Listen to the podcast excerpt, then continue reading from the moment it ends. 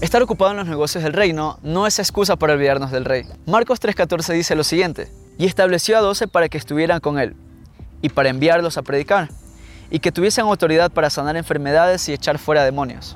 En este pasaje de la Biblia podemos ver que el Señor Jesús estableció un orden a sus discípulos que no puede ser modificado de ninguna manera. Vamos a verlo.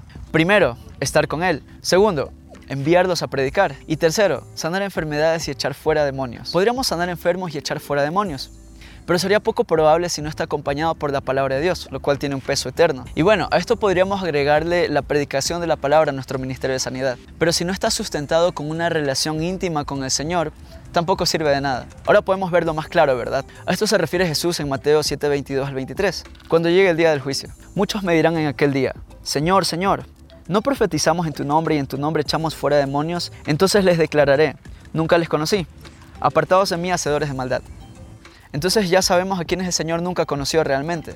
Por eso, por sobre toda labor que nosotros tengamos que hacer, nunca descuidemos nuestra relación íntima con Jesús.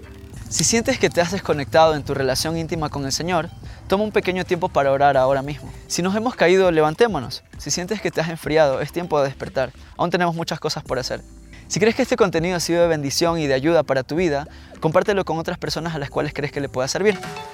Muchas gracias por escuchar este podcast. Espero realmente que haya sido de bendición para tu vida. Si te gustaría recibir este devocional todos los días en formato de video y puedas compartir en tus redes sociales, dale clic al enlace que dejo aquí debajo en las notas del programa. Te espero allá.